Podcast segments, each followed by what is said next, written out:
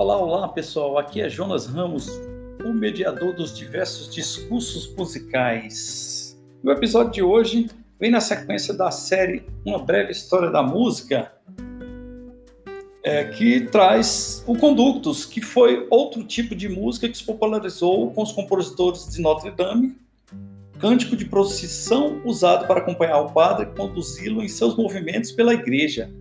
Ao elaborar um Conductus, o próprio compositor, em vez de tomar emprestado do cantochão a parte do tenor, escrevia uma melodia própria. Sobre a parte do tenor, adicionava uma, duas, três e até mais vozes, quase sempre ao estilo de nota contra nota, né? É o chamado uh, contraponto de primeira espécie, né? Diferentemente do moteto, o conductus usava o mesmo texto em todas as partes das vozes, uma interessante invenção musical que surgiu, sobretudo com o condutos, foi a troca de vozes. São fragmentos de melodias ou mesmo frases inteiras são trocadas pelas vozes. Por exemplo, enquanto uma voz acha-se acha cantando AB, outra ao mesmo tempo está cantando BA. Tal como o moteto, o conduto saiu do interior das igrejas secularizando-se com música. Exemplo de conductos que vamos ouvir é o de Verus ad Imperia, alegre peça em louvor à primavera, construída na forma de triplum, com muitos casos de troca de vozes. Então, vamos ouvir um trecho dessa peça.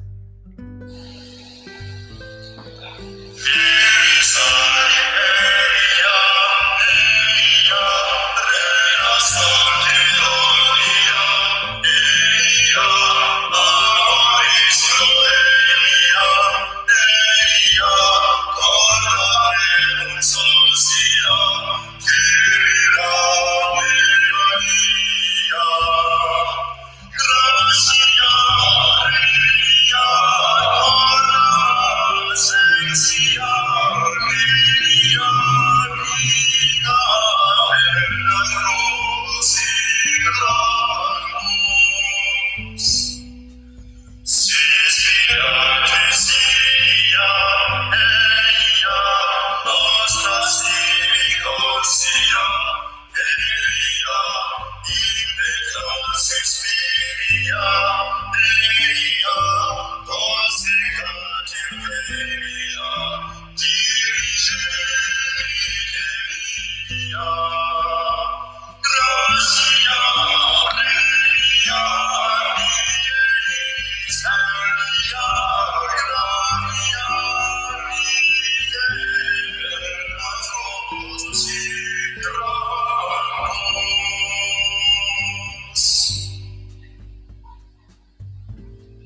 Então é isso aí, pessoal.